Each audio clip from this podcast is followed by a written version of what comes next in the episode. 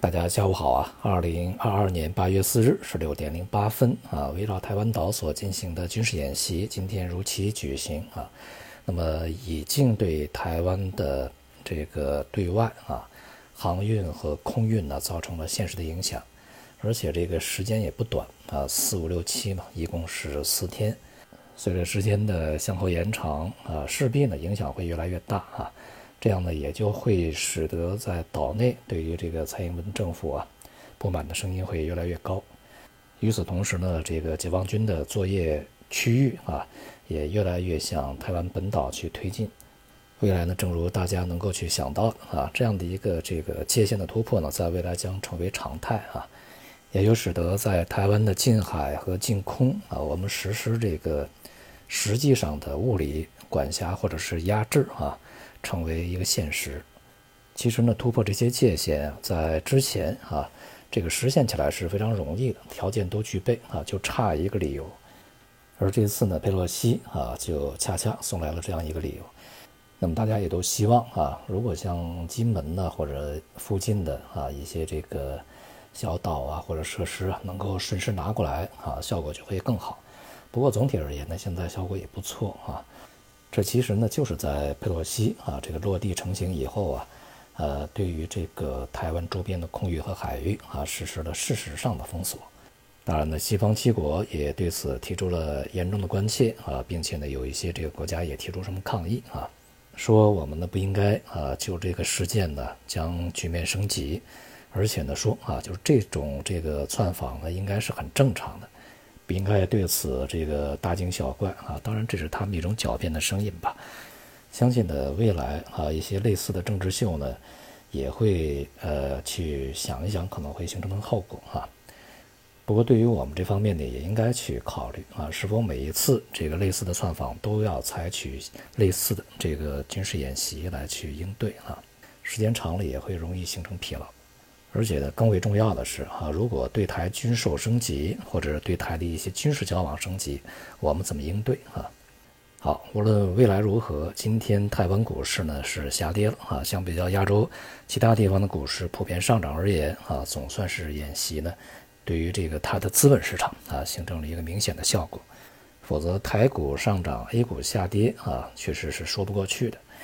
今天的 A 股在盘中反弹啊，板块行业都是普遍的有所这个修复啊，但是整体来看呢，这个基调还是比较弱的，成交量呢萎缩的比较严重啊，这个逢低的吸纳承接呢并不是特别踊跃，市场仍然啊承受着来自于非常长期的啊以及综合的基本面的压力啊。从相当大的程度来讲啊，这一次这个窜访事件以及啊当前的演习呢，对于 A 股的影响，呃，已经是大大的减弱啊。未来的市场呢，仍然啊这个受制于呃经济基本面以及政策基本面的影响。在国内啊，除了经济复苏力度的问题以外啊，近一段时间像海南三亚，呃，疫情呢又重新这个回来啊，管控升级，这也都是在经济层面。面临的相当大的不确定性啊，而从外部来看呢，昨天美联储的非常多的官员啊表态，未来呢相当长的一段时间啊，美联储的总体的这个基调仍然是加息啊，直到这个通胀呢呃得到了非常良好的明显的控制以后啊才会停止，而且呢这个利率啊提升到一定程度以后会在高位啊持续一段时间啊，这个明年立刻减息，现在看起来。